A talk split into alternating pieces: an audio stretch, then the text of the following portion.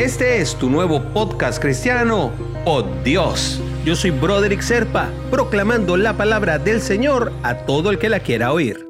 El devocional del día de hoy nos llega desde el Salmo 75, versículos 6 y 7. La exaltación no viene del oriente, ni del occidente, ni del sur, sino que es de Dios, del que juzga, a unos humilla y a otros exalta.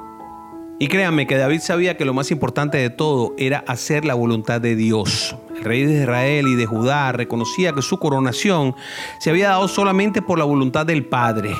El hombre no es justo y andar detrás del reconocimiento de los hombres casi siempre nos va a terminar llevando a la frustración. Nos vamos a terminar sintiendo mal cuando los hombres nos terminen juzgando con el dedo y vayamos a tener problemas con ellos.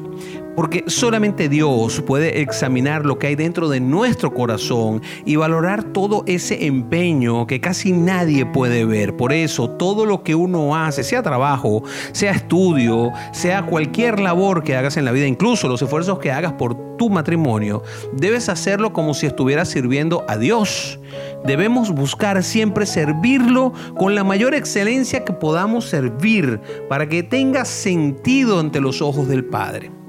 No te preocupes entonces por el reconocimiento de los demás. Cuando estamos en el centro de la voluntad del Padre, la exaltación viene directamente de Él.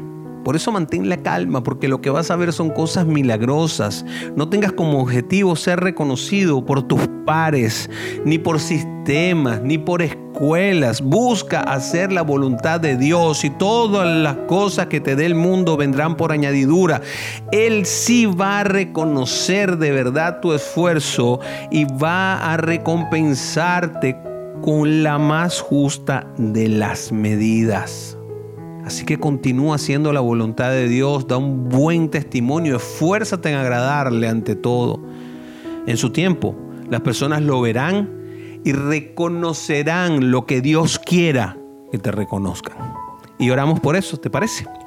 Señor, quiero aprender más de ti, amansa mi corazón, haz tu voluntad en mi vida. Quiero alabar tu nombre porque solo tú eres digno, Padre, de mi alabanza y mi gratitud.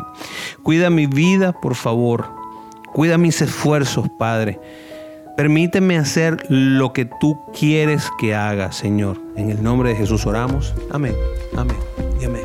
Si quieres recibir por Dios directamente en tu WhatsApp, simplemente comunícate por esa misma vía, por WhatsApp, al 904-274-3131. Te lo enviaré todos los días.